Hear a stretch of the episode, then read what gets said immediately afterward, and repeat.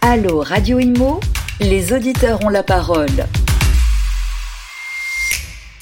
Bonjour à tous, bienvenue dans ce tout nouveau numéro de Allo Radio Imo. Je rappelle que c'est votre émission, nous répondons à vos questions, euh, donc n'hésitez pas à les poser sur nos réseaux sociaux, LinkedIn, Instagram, Twitter, Facebook euh, même, et puis sur nos sites internet aussi, radio.imo. Voilà, on y répond chaque semaine avec euh, des experts. Je suis avec Fabrice Coustet, bonjour. Bonjour Bérénice, bonjour à tous. Et puis nous recevons donc deux invités comme chaque semaine pour parler aujourd'hui de la loi résilience, des passoires thermiques, des DPE, plein de questions.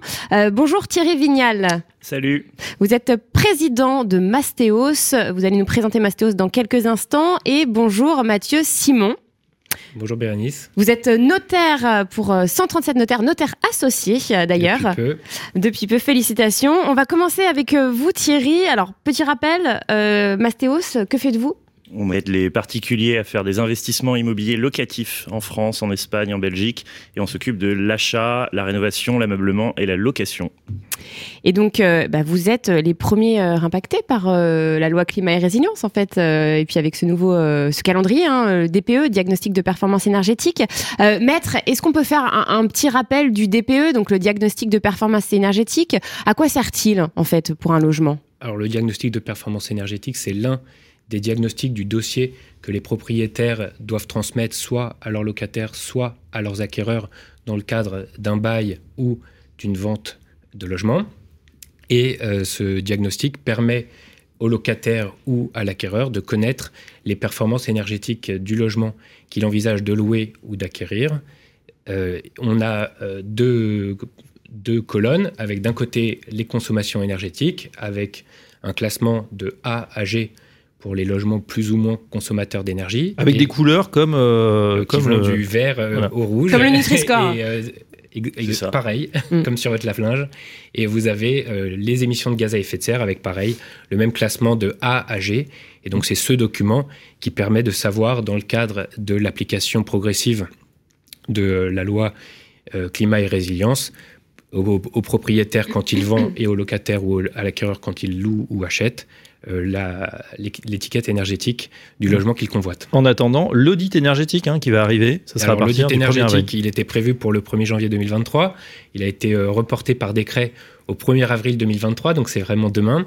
Et euh, l'audit énergétique concernera d'abord les logements qui sont classés en étiquette F et G donc ça fait euh, pas mal de, nouvelles normes, de nouvelles choses auxquelles on s'habitue. On le voit apparaître d'ailleurs sur les moteurs de recherche, hein, euh, bien connus, bien ici, se mm. loger, etc. Euh, Thierry Vignal, est-ce qu'il y a un effet justement DPE Est-ce que voilà, les, vos clients commencent à vous en parler Ça rentre petit à petit dans les habitudes de consommation, de ce qu'il faut regarder quand on achète quelque chose? Oui, ça commence à rentrer, c'est tout frais, ça a mis du temps à, imprégner le marché, les gens en prennent conscience maintenant, et le DPE est maintenant est systématiquement mentionné dans les négociations. Euh, c'est obligatoire en fait, non?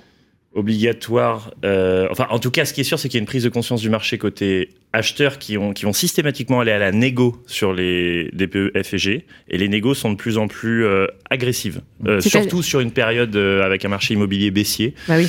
Alors je dirais aussi par rapport à un marché de l'énergie qui a flambé, surtout depuis un an. Hein, on, on, célèbre aujourd'hui un triste anniversaire, celui de l'invasion de, de, la Russie en Ukraine, et depuis c'est vrai que les factures ont explosé. alors un peu moins pour les particuliers parce qu'il y a ce fameux bouclier tarifaire. Néanmoins, c'est vrai qu'on sait que la facture énergétique a, a grimpé peut-être de 15-20% euh, durant ces derniers mois. Donc il faut faire attention à ce DPE aujourd'hui. Oui, absolument. Et ça concerne euh, les EFG, c'est 11 millions de logements en France, donc c'est un logement sur trois quasiment. Donc maintenant, c'est quasiment. Et encore plus dans les grandes villes, je crois. Dans les grandes villes, surtout Paris, sur les petites surfaces. Euh, il y, a, une équation financière qui est très très compliquée à résoudre, notamment dans les petites villes à 2000 euros du mètre carré, quand on sait qu'une réno énergétique c'est 1000 euros du mètre carré. Ça, ça, rend mathématiquement très complexe euh, l'achat et la vente de biens euh, qui ont vocation à être loués. C'est avant tout une interdiction de location. C'est pour ça qu'on est affecté chez Mastéos. On va en parler du fameux calendrier hein, euh, d'interdiction pour les propriétaires bailleurs. maître, vous, est-ce que vous avez constaté aussi, voilà, chez vos clients, cet attentisme pour pour ce DPE Est-ce que c'est depuis la crise énergétique, Fabrice l'a évoqué, ou ou est-ce que c'est à cause de ça, en fait, de l'augmentation du prix de l'énergie Ils se sont dit, bah mince, on va payer plus, donc faut faire attention, ou c'est parce que c'était déjà avant la loi Je crois que effectivement la préoccupation euh, écologique et euh, de notre empreinte carbone, de notre consommation d'énergie commence à entrer dans le comportement des Français à tous égards.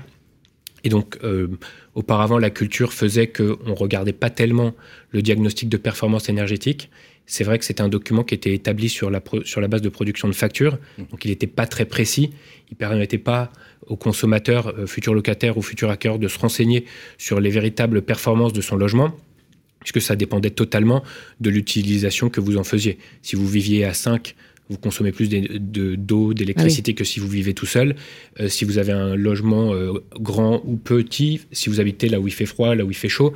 Donc il n'était mmh. pas très précis. Le diagnostic de performance énergétique a été modifié en 2021 pour prendre en compte plus euh, les critères, la configuration du logement en réel, regarder comment il est hum, conçu en termes de dimension de fenêtre, qualité des fenêtres, isolation, euh, chauffage avec de l'électricité ou chauffage au gaz.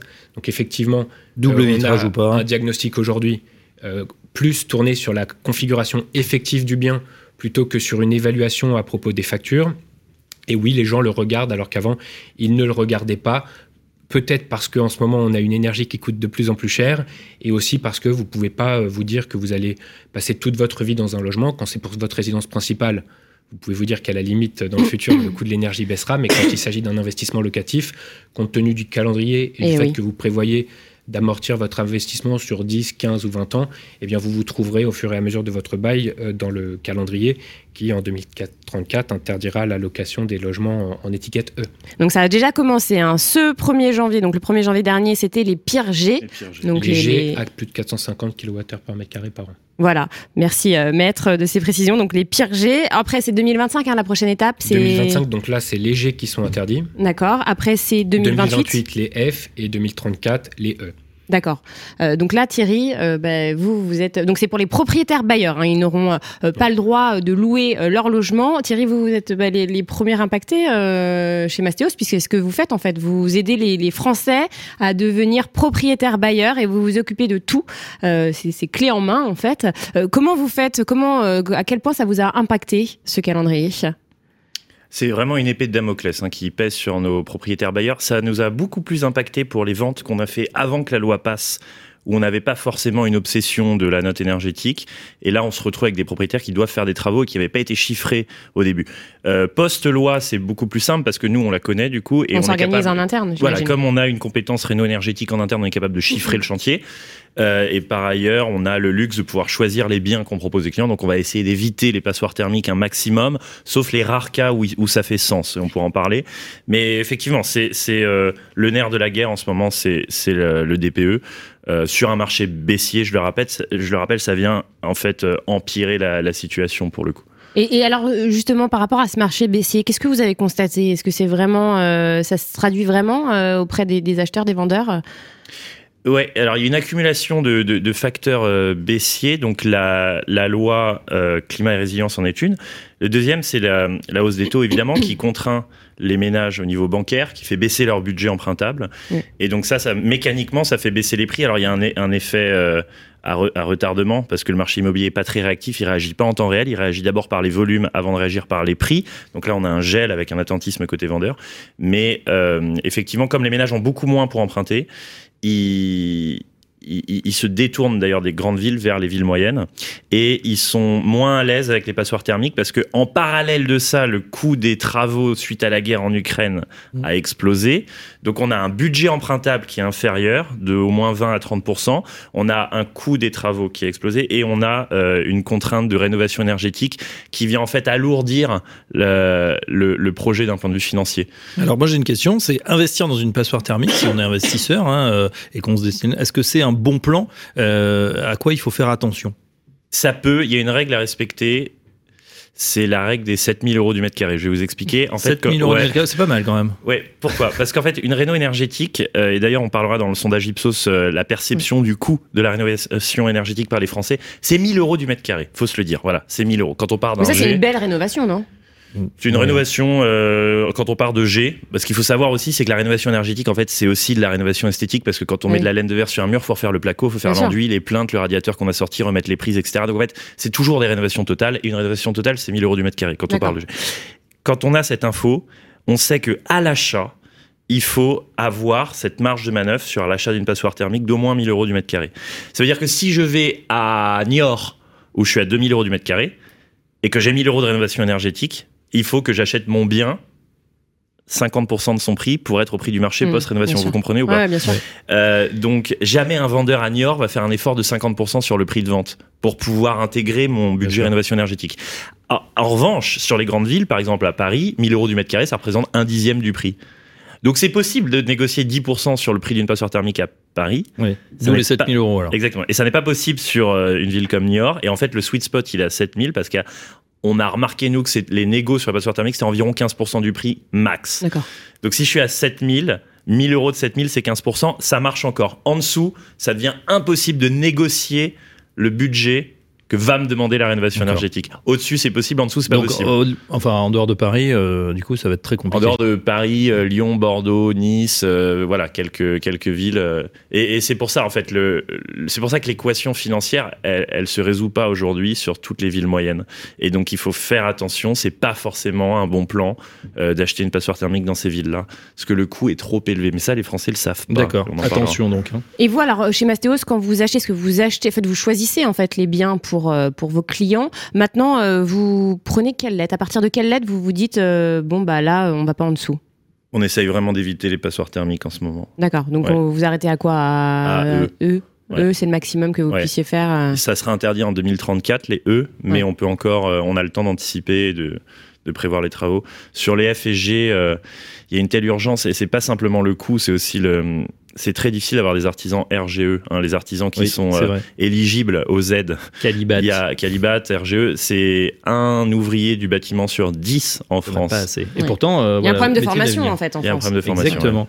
Euh, une question pour notre notaire Mathieu Simon. vous voyez passer évidemment bah, les acheteurs, mais aussi les vendeurs. Est-ce que il y a des il y a des clients qui sont venus vous voir parce que justement ils ont eu peur de cette loi, ils ont anticipé? Est-ce qu'on a un retour de biens que vous voyez passer dans vos études ça nous est pas véritablement arrivé, bien qu'à l'étude, on ait euh, la particularité d'avoir un service de négociation immobilière. Donc, on a euh, des clients qui euh, nous confient la vente de leurs biens. Donc, on analyse avant la mise en vente les caractéristiques du logement. Donc, on voit en réalisant le dossier de diagnostic technique le fameux DPE et on, on se rend compte de l'étiquette que présente le logement. À ce jour, j'ai jamais vu un propriétaire qui me dise voilà, pour bien préparer ma mise en vente, avant de le commercialiser, je vais faire des travaux pour améliorer ma notation et je referai un diagnostic. Ça, je ne l'ai jamais vu. Par contre, j'ai effectivement assisté à des renégociations a posteriori, le propriétaire a mis son bien en vente, euh, parfois sans avoir le dossier de diagnostic technique parce que euh, il peut l'avoir pas à jour. Et puis en plus, il y avait les anciennes versions du diagnostic de performance énergétique dont je vous ai parlé tout à l'heure et les nouvelles versions. Donc si vous mettez en vente avec l'ancienne version du diagnostic qui est toujours valable et qu'en cours de route, vous présentez le nouveau diagnostic et l'étiquette de l'ancien diagnostic n'est pas forcément celle du nouveau diagnostic, bien que ce soit pas forcément non plus un nouveau diagnostic plus sévère qui va vous... En général, c'est plutôt plus sévère, non Je pense? Pas, nécessairement. Moi, j'ai plutôt constaté que la, notation du nouveau diagnostic était ah, meilleure que celle de l'ancien diagnostic. Alors justement, il y a des sujets là-dessus. Hein. On a reçu euh, des, des, des, des, professionnels, hein, des diagnostiqueurs, parce que c'est vrai qu'en fonction du diagnostiqueur qu'on choisit, ben, on n'a pas la même note. Ça, vous l'avez vu euh, Est-ce que vous l'avez constaté, Thierry ou Alors les, les diagnostiqueurs, ils ont l'obligation de certifier leur indépendance vis-à-vis -vis de la personne qui leur commande le dossier de diagnostic avec une attestation sur l'honneur. Ils ont, des, ils ont des certifications, ça veut dire qu'ils suivent des formations par des organismes accrédités qui leur donnent le diplôme qui leur permet pendant un temps de réaliser le diagnostic. Et puis ils ont aussi une assurance de responsabilité civile euh, si, euh, dans le cadre de leur mission, ils se trompent. Donc effectivement, ils vont pas tous avoir le même œil et la même appréciation des caractéristiques présentées par le logement, mais globalement, euh, il doit y avoir une certaine fiabilité au nouveau diagnostic qui ne se fonde plus sur les factures, mais sur la configuration du logement. Et puis, le diagnostic donne aux propriétaires certaines informations, et ça, ça sera renforcé par l'audit énergétique, des, informations sur les, potentielles optimisations de leur logement au moyen de quelques travaux ou quelques conseils d'utilisation. Et justement, vous avez réalisé un sondage Ipsos avec Mastéos euh, sur euh, ces travaux. Euh, est-ce que les propriétaires sont prêts à rénover leur logement, du coup, pour faire... Effectivement, on a interrogé 1000 Français en décembre dernier sur leur prise de conscience hein, de, de, cette loi. en l'occurrence, 60% des interrogés sont conscients, déjà, connaissent cette interdiction liée au passeport thermique. Je ne pensais pas que ça serait autant. Euh, et, donc, et on a 47%, donc un peu moins d'un sur deux, qui euh, ont l'intention de faire des travaux de rénovation énergétique dans les deux ans. D'accord, donc c'est un beau. Euh, c'est un, très beau score. ça veut dire que ça commence à pénétrer un peu la conscience des, des propriétaires. On a un tiers qui sont prêts à le faire dans l'année. Donc pas mal. Et c'est plus important chez les jeunes. Il y a une vraie fracture générationnelle dans le sondage Ipsos. Les jeunes sont deux tiers à vouloir faire des travaux versus la moitié euh, de la population dans les deux ans. Quelles sont leurs motivations On leur a demandé, bon, c'est évidemment les économies de, sur les factures d'énergie. Euh, en deuxième arrive le confort thermique, mine de rien, qui est important. Et ça n'est qu'en troisième que les considérations écologiques apparaissent. Euh, il y a que 20% des gens qui font ça pour la planète. Sauf que chez les jeunes, c'est beaucoup plus élevé. C'est un tiers qui le font pour la planète, alors que chez les plus seniors, c'est 13%. Donc encore une fois, les jeunes sont beaucoup plus écolos. Et dernière euh, place, en quatrième, sur les motivations qui poussent les gens à faire de la rénovation énergétique, on a la valeur verte qui ne concerne que 6% des sondés. Ça veut dire quoi? Ça veut dire que les gens ne... Il n'y a pas de crédibilité de ces lois puisque les gens ne font pas ces travaux pour valoriser leur logement. Donc il n'y a pas de crédibilité de marché. C'est-à-dire qu'ils ne pensent pas qu'un logement euh, mieux noté sera euh, vendu plus cher. C'est pour ça que les négos patinent à l'achat et à la vente parce qu'il n'y a pas encore de, de, valeur verte qui est vraiment intégrée par le marché. Ils sont que 6%. Pour l'instant, je pense que ça va venir. Mais quand on a que 6% des gens qui disent je fais des travaux de rénovation énergétique pour monter la valeur, de, la valeur verte de mon logement, ça montre bien qu'on a un défaut de crédibilité. C'est peut-être dû au report perpétuel des lois des, des, et des deadlines. Euh. Il y a un petit peu de ça, je pense. Et puis le fait qu'un particulier qui possède un logement, éventuellement sa résidence principale et un investissement locatif, va se dire que son empreinte écologique euh, n'est pas très euh, incidente, mais au niveau des institutionnels euh, et des grands bailleurs, il y a vraiment une intention de verdir leur parc immobilier, que ce soit par des travaux de réhabilitation ou à l'achat, de solliciter à la conception des immeubles plus performants. Et, enfin, il y a pas mal d'acteurs du monde de l'immobilier, que ce soit les investisseurs, les grands bailleurs ou même leurs banquiers, qui exige de la part de ces grands comptes euh, de, pour la mise en place de financement de plus en plus d'exiger des critères euh, énergétiques et euh, d'empreinte environnementale, que ce soit sur la consommation d'énergie, mais également sur le fait de construire le logement, de le construire en, faisant du réemploi, en artificialisant pas les sols, etc. Donc c'est vraiment quelque chose qui entre dans les, les, pratiques. Donc si les professionnels le font, il faut se dire que à terme, l'acquéreur qui sera propriétaire d'un logement plus vert euh, considérera que c'est un indice de valorisation. D'ailleurs, si vous arrivez face à un acquéreur et que vous lui dites voilà, euh, je suis en E et euh, il n'y a pas de travaux finalement à faire pour améliorer, comme E, c'est un 2034 qui sera interdit en 2034, ou même hmm. si avec de modestes travaux vous arrivez à gagner une lettre, ça doit nécessairement se valoriser, plus la loi va entrer dans les pratiques des gens. c'est asymétrique. En fait, ce qu'ils disent dans le sondage, c'est que si euh, c'est une passoire thermique, il y a une décote, mais si c'est bien noté, il n'y a pas de plus-value. Il n'y a, pas de plus-value, Il y a la décote, mais il n'y a pas la plus-value. Et c'était très intéressant ce que vous disiez tout à l'heure. Les banques demandent euh, les DPE au moment d'octroyer les prêts. Hein. Euh, c'est systématique maintenant. Hein. C'est devenu systématique. C'est-à-dire que si vous financez un investissement locatif et que vous vous rendez compte que euh, d'ici 10 ans, alors que votre crédit dure 20 ans, le, logement ne peut plus être loué, vous avez du mal à, concéder un prêt qui dure 20 ans. Et alors, moi j'ai entendu aussi que les banques le demandent quand c'est une résidence principale. Est-ce que c'est le cas ou pas? Est-ce que vous l'avez constaté euh? Pas véritablement, je, dois, je dois vous le dire que pas forcément. Je mais peut-être pour les primo-accédants, pour euh, bénéficier de prêts aidés, etc. Il y a des critères environnementaux qui entreront peut-être en, ligne de compte. Et est-ce qu'on pourrait s'imaginer qu'un jour le DPE s'applique aux propriétaires euh, occupants? Est-ce que ce serait euh, avec des, amendes si jamais l'appartement est mal noté? Est-ce que c'est quelque chose Aujourd'hui, c'est simplement un dispositif d'information. Oui, mais ça pénalise quand même. C'est une information qui pénalise par les sanctions et par les restrictions Donc progressivement, on est de plus en plus exigeant. Parce que l'idée, pour le propriétaire occupant, il n'y a pas d'obligation de réaliser les travaux. C'est-à-dire que vous êtes au courant que vous devez réaliser des travaux, mais à part ce que vous coûte l'énergie, et pour l'instant elle vous coûte cher, eh bien vous n'avez pas d'incitation à réaliser les travaux quand vous êtes propriétaire occupant. Oui, mais ce que je veux dire, c'est que pour l'instant, on touche les propriétaires bailleurs euh, parce que voilà, il faut faire euh, ces rénovations. C'est vrai que le, le, le, les bâtiments, je crois que c'est 40% hein, d'émissions euh, de CO2 en, France. Euh, et, au bout d'un moment, les propriétaires occupants vont être aussi concernés. Enfin, va, va falloir les impacter aussi. Donc, est-ce est-ce que voilà, c'est, les questions qu'on nous pose, que nous posent les auditeurs. Est-ce qu'un jour, nous, en tant que propriétaires occupants, nous allons devoir peut-être payer une amende si notre logement n'est pas aux normes, etc. Est-ce que vous pensez que c'est quelque chose qui pourrait non? Ce serait quand même une grande atteinte au droit de propriété qui est protégée par le droit français. Après, euh, est-ce que ça s'est ressenti chez euh, vos clients investisseurs, euh, Thierry, depuis cette fameuse loi? Est-ce que est-ce qu'il y en a qui sont moins, qui ont moins envie, voilà, de, de sauter le pas, de devenir propriétaire bailleur? Est-ce que est-ce que ça a fait peur à certains d'entre eux ou, ou, non? Non, ça fait moins peur que les contraintes bancaires et le contexte macroéconomique. C'est vraiment ça l'épouvantail du moment. Ça vient se rajouter, mais ça arrive plus tard dans le cheminement intellectuel. C'est une fois qu'il y a une offre d'achat qui est faite, qu'on voit le DPE. C'est à ce moment-là qu'on commence à se poser des questions quand on voit le devis de rénovation énergétique. Mais en amont, il n'y a pas encore une prise de conscience suffisante pour faire effet d'épouvantail vraiment euh, sur, le, sur le marché actuellement. Et on n'a pas parlé des locataires. Les locataires, alors justement, quels sont leurs ressentis, quels sont leurs comportements par rapport à, ces DPE alors, ce qui est étonnant dans l'étude Ipsos, c'est qu'ils sont euh, nombreux à, ils sont plus de la moitié à accepter de payer plus cher pour un logement qui est performant énergétiquement. Ça va jusqu'à 10% d'augmentation. Parce qu'ils se disent on payera moins d'électricité, moins de, gaz. Euh, qu'est-ce qui bah, se passe? Il y a une certaine conscience. Alors les locataires sont souvent jeunes. Euh, et chez les jeunes, on a une conscience écologique plus forte qui ressort de ce, de ce sondage. Euh, et d'ailleurs, si on ne prend que les jeunes euh, sur le, le, sondage, ils sont deux tiers à accepter une hausse de loyer. J'imagine qu'effectivement, c'est pour une économie de facture. Et il y a aussi le, la conscience écologique.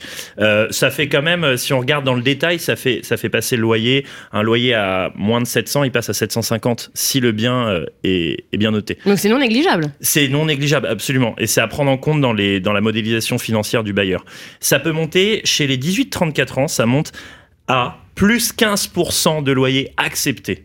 Donc ils sont vraiment beaucoup plus conscients, voire obsédés euh, de, cette réno, enfin de, ce confort thermique, euh, parce qu'ils sont plus sensibles financièrement au, prix des factures, je pense. Et alors ça, ce, sondage a été réalisé sur euh, quelle catégorie socioprofessionnelle? Représentatif de la population française. Et c'est pour ça, on voit la fracture générationnelle. À chaque fois, les jeunes répondent beaucoup plus en faveur de la réno énergétique que les seniors. Mmh. Maître, c'est ce, ce, que vous constatez aussi chez les clients. plus ils sont jeunes et plus ils sont réceptifs à toutes ces réglementations, ces normes, à la planète les jeunes regardent beaucoup plus. Euh, je pense que c'est culturel, c'est le fait que euh, ils sont euh, nés ou ils ont, sont construits intellectuellement dans ce contexte de préoccupation environnementale et eux le regardent, y compris pour les investissements locatifs et apparemment pour euh, le sujet locatif.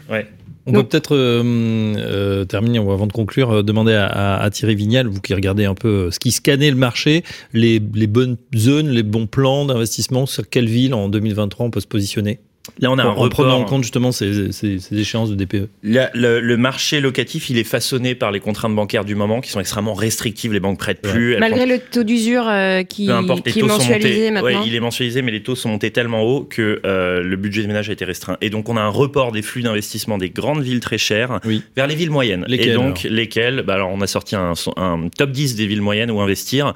On a typiquement euh, des villes comme Niort, Thionville, euh, Montauban près de Toulouse, Colmar près de Strasbourg. En fait, on a des villes satellites. Colmar, c'est magnifique d'ailleurs. C'est très beau le marché de Noël. Les, on a des villes satellites de grandes villes. Donc en fait, quelqu'un qui voulait investir à Strasbourg n'a plus le budget empruntable, donc se décale sur Colmar, qui est euh, un équivalent en termes de profil de risque-rendement à Strasbourg. C'est-à-dire qu'on, d'ailleurs, on est plus rentable et on est à risque égal. Il y a la même tension locative, il y a une grosse tension transactionnelle, le revenu médian est encore plus élevé qu'à Strasbourg. Et ça marche aussi pour, par exemple, Cholet versus Nantes, toujours à mm. moins d'une heure en voiture, ou Montauban versus Toulouse. À chaque fois, on va trouver une ville satellite qui a un report beaucoup moins cher.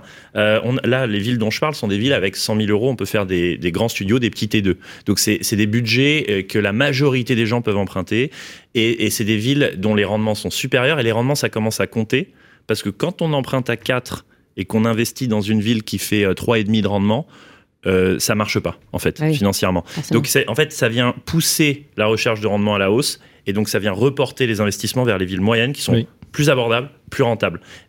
Il faut contrôler le risque parce que qui dit ville moins chère, ville plus rentable, dit très souvent ville plus risquée. C'est pour ça qu'on a filtré sur ce top 10.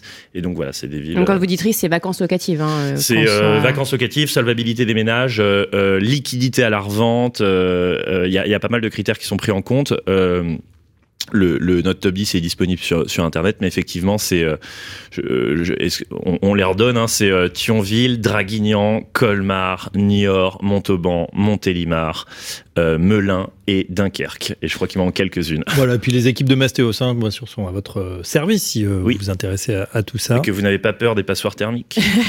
on, a fait, on a fait déjà le bon, un bon tour du, du sujet. Eh bien, merci infiniment, messieurs. merci d'avoir été présents sur notre plateau. Donc, mastéos.fr, c'est ça pour vous retrouver. Et, Sur 37notaire.fr. Voilà, voilà il s'en est très bien sorti. Notre notaire était un peu stressé. Merci Mathieu Simon, donc notaire associé du cabinet 137 notaire. Thierry Vignal, c'était un grand plaisir de vous avoir également cofondateur, président de Mastéos. On se retrouve la semaine prochaine pour un tout nouveau numéro de Allo Radio Imo et n'hésitez pas à poser vos questions sur nos réseaux. Allo Radio Imo, posez vos questions à nos experts sur les réseaux sociaux, à réécouter et à télécharger sur le site radio.imo et sur toutes vos plateformes d'écoute habituelles.